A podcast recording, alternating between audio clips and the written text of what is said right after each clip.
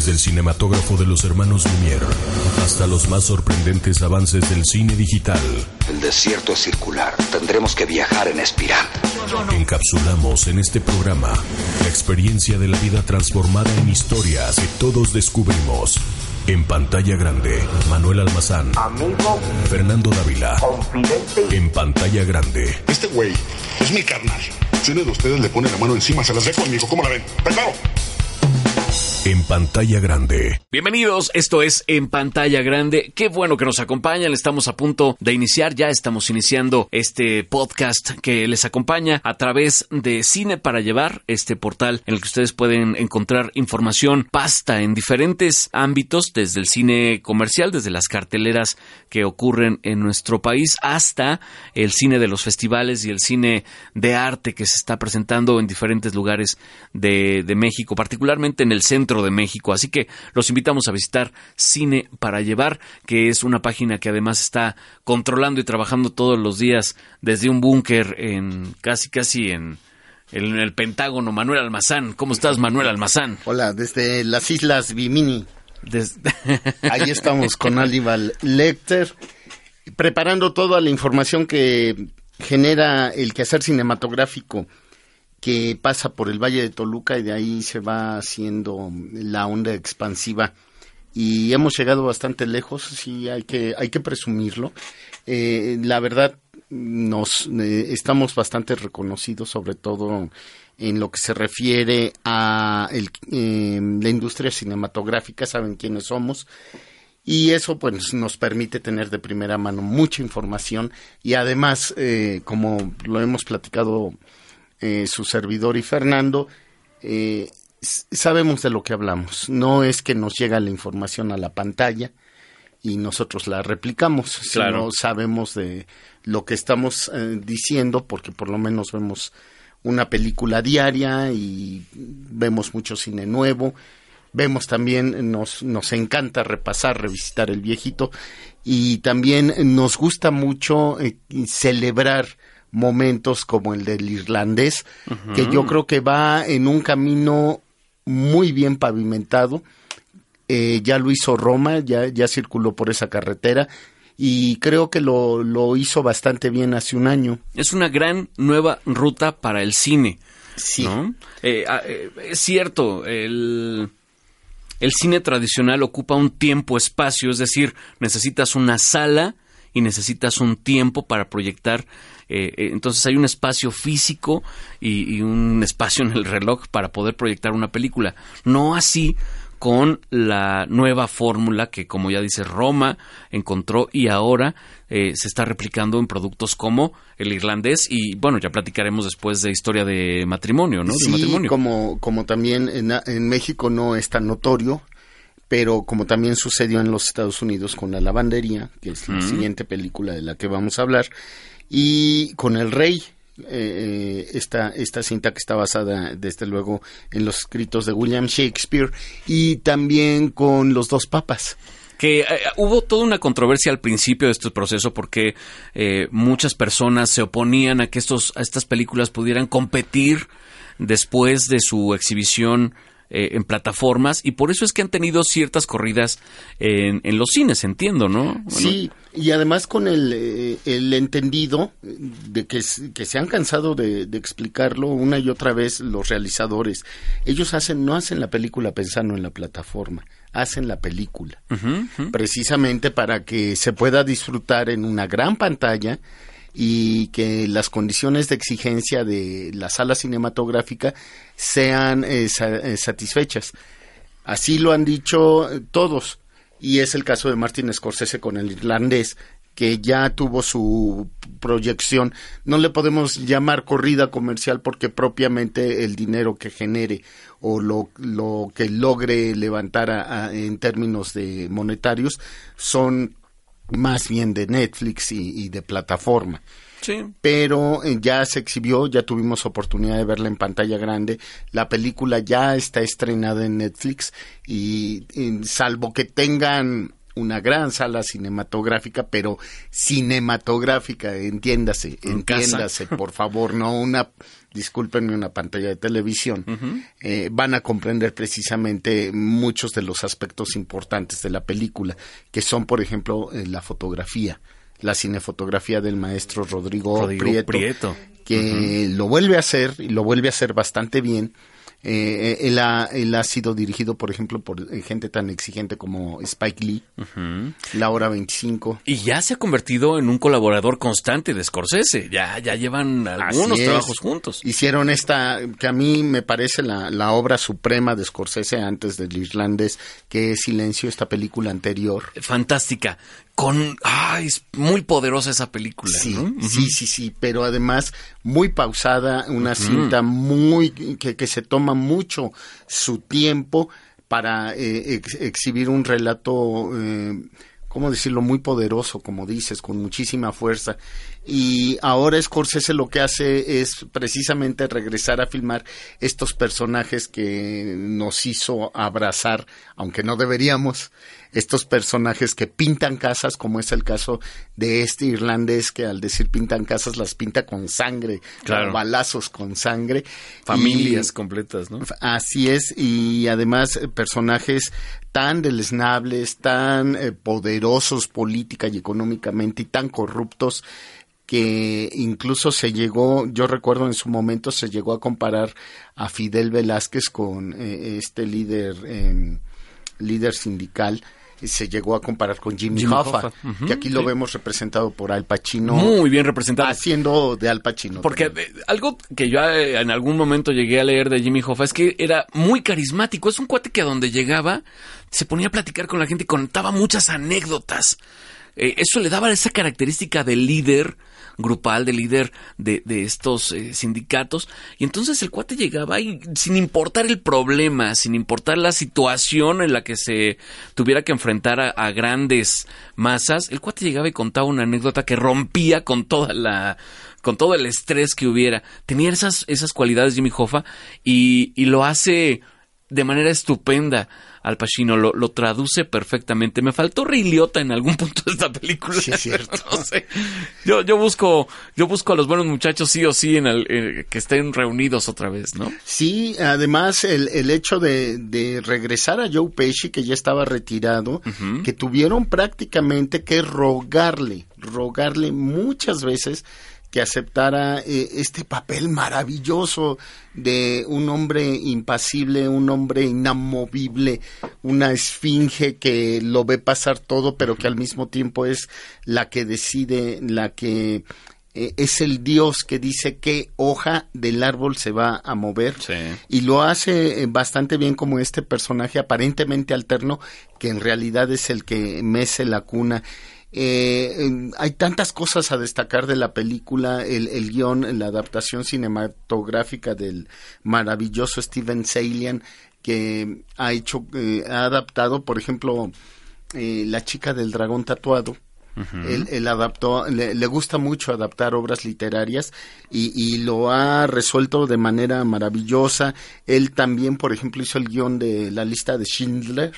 Que es importante decir a la gente, eh, aparece un libro que usted puede comprar en cualquier eh, librería, en cualquier eh, lugar donde se vendan libros, y después ese libro necesita un tratamiento especial para ser llevado a, al cine. Es decir, hay muchas cosas que se necesitan mover para que tengan y cobren ese lenguaje cinematográfico en términos de eh, discusiones entre los personajes, en términos de hacerle entender a la audiencia y en términos también de síntesis del trabajo literario para lograr eh, que todo pueda eh, juntarse, confluir en dos horas o en ese lapso de tiempo que se hace la película. Eh, este hombre lo, lo, logra hacer muy bien. Eh, Celian, que, que como dices, ha hecho no pocas, muchas obras maestras en lo que se trata de el que conocemos como el screenplay, ¿no? Así es, la, la adaptación uh -huh. eh, de, de, una obra ya hecha para el cine, como dices, con todas las complicaciones que ello implica. Si no, simplemente refiéranse, se, se puede ejemplificar eh, un trabajo de guion mal hecho, de adaptación literaria, en la primera parte de Harry Potter. Uh -huh, claro. Que es una calca de la novela y, y, que dices, bueno, y... Sí, sí. ¿Dónde está el discurso? ¿Dónde están eh, los argumentos cinematográficos y el desarrollo de una historia desde el punto de vista cinematográfico y no la calca de la, del papel a la, a la pantalla? Claro. Eh, eh, en ese caso hemos escuchado a muchas personas que dicen, no, está mejor el libro. Claro, cuando la adaptación, cuando la gente que hace la adaptación no logra un trabajo eh, al 100%, cuando no logra concretar eh, lo que el autor quería decir, pues sí, acaba siendo mucho mejor el libro y hay muchos, muchos casos en donde son mejores las obras originales, los libros originales, que las adaptaciones. Pero bueno, no es el caso de este hombre que además la exigencia de trabajar con Scorsese y el, me imagino el, motor que implica una película de Scorsese te obligan, te llevan a la excelencia, ¿no? Sí, y, bueno, rematamos desde luego con el gran maestro. A, mí me, me, satisface y me llena de muchísimo placer siempre reencontrar al buen eh, Bob De Niro haciendo lo que mejor sabe hacer, estas maravillosas actuaciones. Eh, este hombre que, que lo vemos durante, ¿qué será? Sus últimos 40 años de vida, cómo va envejeciendo, cómo van eh, cambiando eh, su andar, su, sus expresiones y además esta exigencia que ellos mismos pusieron eh, estos actores, estos grandes actores y que le dijeron a Scorsese, ¿sabes qué? No queremos estar en sesiones de ocho horas, eh, sentados en, eh, en, un lugar para que se nos maquille y se nos haga ver más viejo. Pero tampoco queremos tener una máscara con puntitos, una máscara verde con puntitos para eh, que, nos maquilles de manera digital. ¿Te acuerdas cuando Robert De Niro hizo esa película con Sylvester Stallone donde hay una escena, ¿no? Que van, son boxeadores y los ponen en un traje similar, ¿no? Y sí, resulta para de entidades como estas que Robert De Niro se da el permiso de hacer eh, incluso ese tipo de comedias, pero eh, tienen un nivel que se pueden permitir también exigir lo que les dé la gana. ¿no? Sí, y, y, en este caso nos damos cuenta que Scorsese sabe sacar lo mejor de estos señores, a, hacer una, una gran historia, contarla tomarse su tiempo. La película dura dos horas, tres horas, 29 minutos y, y, nos eh, presenta a este personaje, precisamente el irlandés que eh, circunstancialmente llega a ser el asesino de la mafia sindical de los Estados Unidos y además te empieza a explicar muchas cosas que estaban supuestas también y que pues sí sin querer le encuentras relación como el asesinato de los Kennedy de ambos hermanos, de Robert y de Bob, eh, de, John. y de Bob, eh, eh, y te das cuenta que pues no, no muchas de estas cosas no fueron casualidad o eh, nada más hay que voltear un poquito a la historia para enterarse de cómo fue de tumultuosa esa, esas dos décadas de 60 y 50 y 60 en los Estados Unidos y cómo afectó a tantísima gente el hecho de que estas personalidades eh, estuvieran por ahí rondando. Son imperios en la construcción, se están construyendo los imperios ante nuestros ojos y estas son las personas, ¿cómo le podemos llamar? La, las... Em, las gentes que tienen lo correcto y lo incorrecto, las gentes, decías hace rato una frase que me gusta, las que mecieron la cuna para que todo se construyera como hoy sigue funcionando en muchos de estos casos, ¿no? Sí, y, eh, además yo insisto, se explica muchísimo de lo que eh, realmente estamos viviendo en la actualidad. Y, y, de eh, esta situación política que actualmente tienen los Estados Unidos y que muchas veces dudarías cómo es que personalidades como Donald Trump, sean el presidente, uno de los hombres más poderosos. Trump es una consecuencia de personajes como Hoffa, ¿no? Claro, sí, y, es, es totalmente cierto. Además está en esta película personajes como Harvey Keitel, que es otro de esos grandes oh, actores, tal vez menos valorados en, en cuanto a taquillas y a papeles que que Al Pacino y Robert De Niro, pero que es un gran, gran, gran actor y que nos ha dado momentos increíbles en la pantalla. Está Bobby Cannavale que de a poquito sin hacer ruido, pero ha trabajado con todos y ha estado en grandes momentos del cine. Sí, con Woody Allen, por ejemplo. Desde el cine de Marvel hasta el cine de, Woody Allen. Ha estado en todo. Eh, Bobby Cannavale. Está el guitarrista Steve, Van, Sant, ¿no? De la E Street Band de Bruce Springsteen. El hombre que le echó este fuerte y respaldo al, al, al jefe, ¿no? Está Anna Paquin, por ejemplo, también. La... Sí, que la, pues creo que sigue siendo la, la, eh, la actriz más joven que ha ganado un Oscar. Por el piano. por el piano. Entonces, está todo esto y de veras eh, es, es increíble, ¿no? Eh, eh, encontrar a todas estas grandes eh, actores, actrices, con estos grandes cinefotógrafos, guionistas, podría parecer a prueba de fallas, pero toda esta embarcación necesita de un gran timón, un gran timón, un, un super capitán eh, que, que solo podría ser Martin Scorsese, que hace, pues, tal vez una de sus obras consumadas.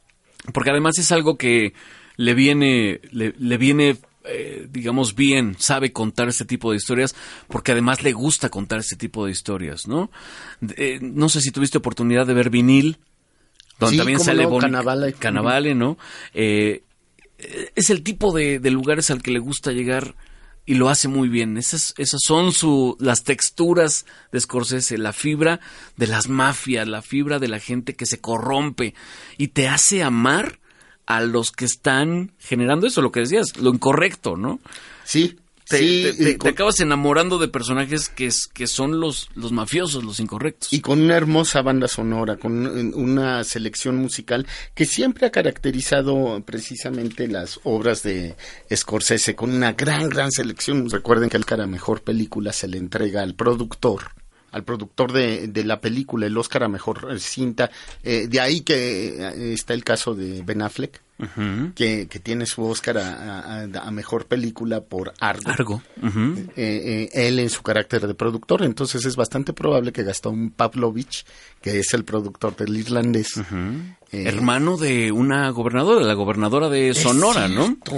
de, de Pavlovich, exactamente, y que se ha metido también fuertemente a producir buen contenido, Sí. muy buen contenido. Sí, incluso eh, películas mexicanas de mucha calidad. eh, tal vez no nos gusten las historias. Esta última cinta con Kuno Becker, la de 109 costuras. eh, eh, como bien lo dices, eh, buenos contenidos.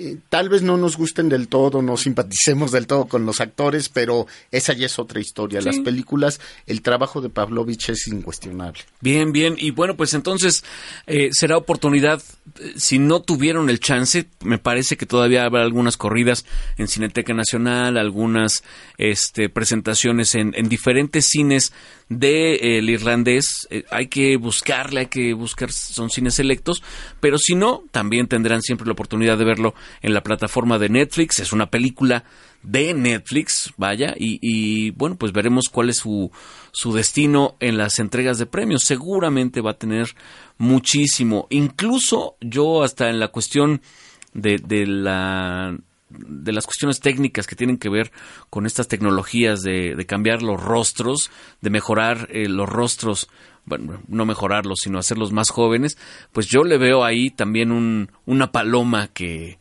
lo hicieron de manera perfecta. Yo no, yo nunca hubiera pensado que en una película de Scorsese íbamos a ver este tipo de tecnologías y mira, ahí está. Ahí está. Sí, efectivamente, es todo un acontecimiento, hay que celebrarlo y qué mejor manera de yéndola a ver a la pantalla grande. Sí, hay que aprovechar y ya si no les alcanza el tiempo, pues véanla, pero no dejen de verla.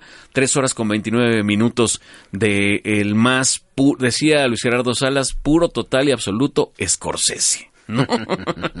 Manuel, ¿en dónde podemos leer más de cine? En arroba para guion bajo cine en Twitter, en cine para llevar punto MX y en cine para llevar en Facebook también. Muy bien. Arroba solo soy Fernando. Eso en eh, las redes sociales también, en Twitter y también en la en el Facebook de En Pantalla Grande, que es este podcast que están escuchando. Vamos a avanzar hacia otra película. En pantalla grande. De regreso en pantalla grande, vamos a platicar, ya que estamos avanzando por estos formatos del cine que eh, pues está cambiando la estructura de cómo conocemos las películas y que eh, la- la- los dineros, los presupuestos salen de plataformas de streaming como Netflix o como Amazon. Bueno, pues llegamos a esta película que se llama La Lavandería. Cuéntanos, Manuel Almazán, de una película que además es protagonizada por probablemente dos de los mejores actores del planeta, Gary Oldman, Meryl Streep. Cuéntanos. Y, y también eh, no hay que olvidar que está por ahí Antonio Banderas, que es bastante bastante probable que reciba su nominación al Oscar, eh, no, no por esta cinta, sino por Dolor y Gloria, que es eh, en la muy humilde opinión de este de esta persona. De este comunicador social. De su servidor. es eh, de estas películas es de lo mejor, es mi número uno, una maravilla esta cinta de Pedro Almodóvar, pero bueno, eh, Banderas está aquí interpretando a un personaje que resulta que sí existió, Ramón Fonseca, eh, que hace pareja con Jürgen Mossack. Y tal vez aquí es donde brincan los apellidos. Eh, Mossack Fonseca era un despacho de corredores de bolsa que se dedicaban a estafar a la gente. Estamos hablando de una historia real. Real, exactamente, y que tuvo implicaciones hace poco tiempo muy grandes donde se vieron involucradas muchísimas personas de, de incluso de de nuestro país de nuestro país de, de la cómo podríamos decir de la vida pública, social, deportiva, eh, política, de muchísimos lugares del mundo, ¿no? Sí, eh, este despacho lo que hacía era eh, crear empresas fantasma para que la gente, eh, bueno, eso la gente no lo, sabía, lo suponía, invertía dinero en ellas y ellos posteriormente provocaban el, quiebre de las empresas y recogían el dinero.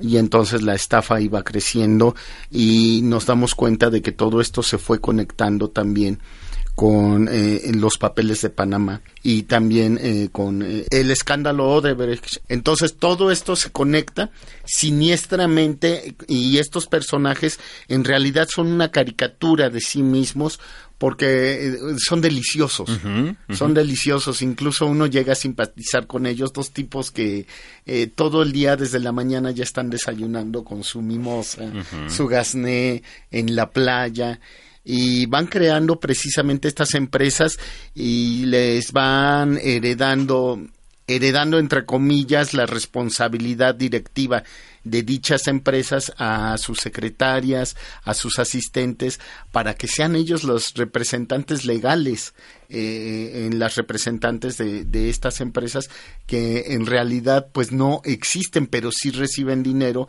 e inversiones importantes. Qué curioso, es una comedia negra, porque el humor es muy negra, pero es una película muy colorida. ¿No? Sí, sí, tiene mucho brillo, eh, con, un, con una edición que caracteriza mucho el trabajo de, del maestro Steven Soderbergh, que dice que se retira, que no, que siempre regresa, y, que ha, ha, entregado películas deliciosas y fabulosas. Yo, yo me acuerdo mucho desde sus inicios, cuando en el Festival de Cannes eh, causó escándalo por presentar una mm. película grabada, no filmada, una eh, película grabada que era Sexo, Mentiras y Video, y hasta cierto punto escandalosa, y, causando muchos comentarios eh, posteriormente pues hizo a em, Erin Brockovich, Erin Brockovich esta, esta otra cinta importante era lo que yo quería decir Erin Brockovich una mujer audaz hizo de Julia Roberts una actriz completa. Sí, más allá de, del, rostro, de la apariencia, la, la llevó a, límites que pues que nadie había logrado.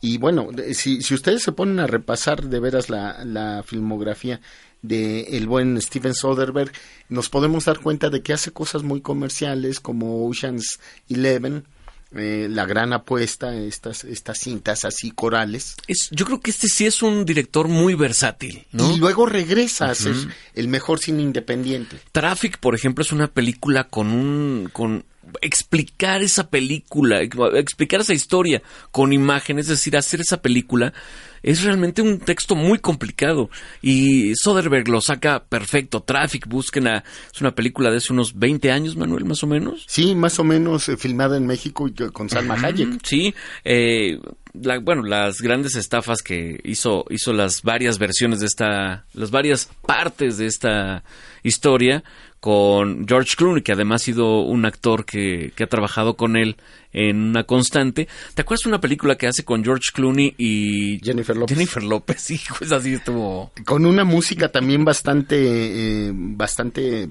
¿cómo, cómo decirlo? Eh, poderosa, una, una buena banda sonora. Tú, tú hablas de un romance peligroso, una película de 1998, eh, siempre apoyándose en este cuate Cliff Martínez en la música.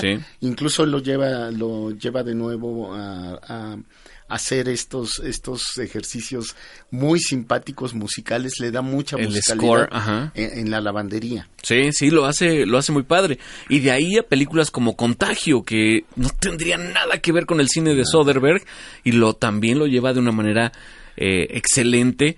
El, el terror, porque sí acaba sintiendo una cosa de miedo, desde la escena donde tosen en el cine y dices, no, no, no, no, no, quiero estar cerca de nadie nunca. Sí, porque además, eh, fíjate que esa película recuerdo que salió cuando eh, en México eh, ocurrió esta crisis de... El H1N1, ¿no? Así es. sí, sí, la influenza la influenza y además eh, es verosímil, es una, una cinta completamente verosímil del hecho de darle la mano a alguien que está contagiado de quién sabe qué y que tú te llevas eso a tu casa. Eh, un buen papel ahí de, de Matt, eh, Damon, que lleva enferma a su esposa al hospital y le dicen, sabes que pues ha, muerto. Y él dice, no, no, ya en serio, quiero saber qué tiene. él no lo puede creer. Es muy fuerte esa película. Es muy, es una cinta muy, muy fuerte.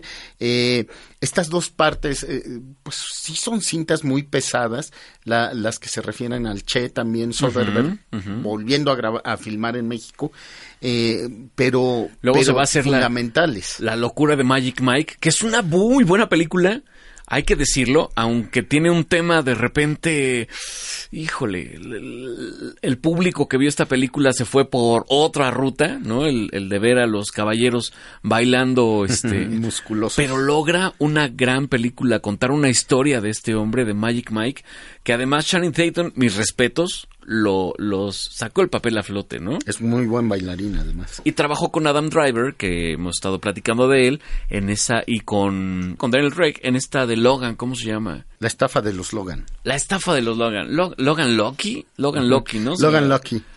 Esa te lo, confesaré, la vi de bolsita. sí, pero, pero bien, ¿eh? De veras, eh, le puedes dar una buena repasada a las películas de, de Soderbergh y no tienes pierde, porque además efectivamente eh, vuela de un lado a otro sin ningún problema, se compromete a hacer un buen cine de autor, un buen eh, cine del que él puede entregar y también hacer superproducciones. Vuelvo a retomar el caso, no puedo dejarlo de lado, de tener a Matt Damon, a Brad Pitt, a George Clooney, a Julia Roberts, a eh, todos ellos juntos en una película y hacerlo, pues entregar un buen, eh, es muy buen eh, maquilador de películas de Hollywood. Hollywoodense, sí. Y es también un excelente eh, cineasta independiente. Sí, sí, sí, es cierto, porque estas películas de grande presupuesto, lo sabemos todos, te demandan ciertas ciertas cosas, es decir, como un director no tienes a veces controles sobre muchas de las cosas que de manera independiente pues tienes que controlar, incluso hasta sentarte a la computadora a hacer tu propio póster. Pero con una gran eh, empresa, no sé, una Warner o un, una de estos eh, gigantescos consorcios, eh, pues sí tienes que pegarte a las reglas que ellos imponen, ¿no? Sí, de veras, un gran cineasta Steven Soderbergh y aquí, bueno, tomando a la gran, gran maestra que ahora ya no figura tanto en las quinielas, figura en la segunda, en el, en el segundo listado, de, de las probables nominadas a mejor actriz, otra vez Meryl Streep, pero qué tal el papel de esta mujer desolada porque es, es una de las estafadas por estas empresas fantasmas. y, y es la que empieza a quitar las capitas de de la cebolla para llegar al centro. Pero qué cebolla no le hagas, que, eh, que, que, por dentro es por demás putrefacta. Y además ahí entendemos precisamente cómo don Dinero todo lo que toca lo puede hacer una cosa muy, muy sucia. Sí, es, una, es un gran ejercicio para entender, eh, incluso, fíjense, para, para entender todo este proceso que se vivió y cómo de repente nosotros, ojo aquí, nosotros en esta búsqueda de participar de negocios, de entrar a ciertas empresas, de que te proponen, oye, entra con tres mil, con cinco mil y vamos a hacer crecer tu dinero, aguas. Aquí hay un gran ejemplo de lo que están viviendo algunos que están utilizando nuestro dinero para darse esta gran vida y si vamos a volver a ver nuestros centavitos, nunca lo vamos a saber, ¿no? no es muy improbable. Así que eh, véanla, véanla. Se llama La Lavandería. La lavandería que está en plataforma, que está en plataforma y es de las apuestas grandes también de, de las cinco, ¿no? De las cinco eh, cartas fuertes que tiene Netflix ya como como otra gran major. Ujú, Sí, ya, ya se ha consolidado. Eh, Amazon este año dio alguna... Tiene eh, eh, un par de propuestas, pero no no está tan fuerte No de como este hace un ¿verdad? año que, que recuerdas que incluso ganaron ganaron el Oscar, Sí, ¿no? claro. Con Green Book. Eh, pero no, Net- Netflix eh, está pisando duro y está diciendo, bueno, a mí no me importa, yo voy a seguir mi caminito, no me importan las ventanas de exhibición. Eh, si quieren, pues pueden disfrutar de la película en el cine, pero nosotros Y- vamos por la plataforma. Y me gusta, me parece bien. Qué bueno que Netflix está tomando esta, esta iniciativa. Al final eh, se tiene que democratizar el cine y se tiene que llevar a todos los rincones. Si hay una televisión, si hay una pantalla, en lugares donde no hay posibilidad de poner un cine, pero podemos ver estas cintas a través de, de nuestra televisión sin que caigamos en el tema de la piratería, sin que caigamos en los riesgos de que, de que sea una cuestión apócrifa, hagámoslo, veámoslas a través de estas plataformas y disfrutemos de todo el cine posible. Manuel, ¿dónde vamos a saber más de cine? En arroba para guion bajo cine en Twitter, en cine para llevar punto MX y en cine para llevar en Facebook. Muy bien, vamos a eh, leer también acerca de cine en arroba eh, solo soy Fernando y por supuesto a través de en pantalla grande en Facebook. Están en pantalla grande. En pantalla grande. Ah, ese bostezo está bueno. Ese bostezo se quedará en el podcast. Es que está- hoy estamos a las 2 de la mañana haciendo este podcast que están escuchando y se llama En Pantalla Grande. Estamos llegando a la parte final y los invitamos para que se queden con nosotros, para que vean cine, por supuesto, para que sigan este podcast, se suscriban a través de las diferentes plataformas. Como ya les hemos platicado, estamos en Spotify, en iTunes, en Evox, en Himalaya y por supuesto en nuestra base que es cineparallevar.mx. Búsquenos en todas las plataformas. Así es, eh, también en arroba para guion bajo cine en Twitter, ahí nos pueden eh, seguir, estamos compartiendo información o incluso registrándola de viva voz para que, que sepan más o menos por dónde más cala igual. Es correcto. Muy bien, pues llegamos a la parte final. Los invitamos a descargar esto y a estar al pendiente de nuestra próxima publicación. Gracias, Manuel. Adiós. Bye. Vuelve al mundo, hastíate de goces. Así lograrás que el solo nombre del placer te dé náuseas. Esto fue, esto fue, esto fue. En pantalla grande. ¡La hostia reptante! El cine nos explica el mundo. En pantalla grande. Esto del cine, además de santo ejercicio, es muy entretenido. Una producción de cuatro consultores. Mea culpa, mea culpa, mea máxima culpa. Pantalla grande.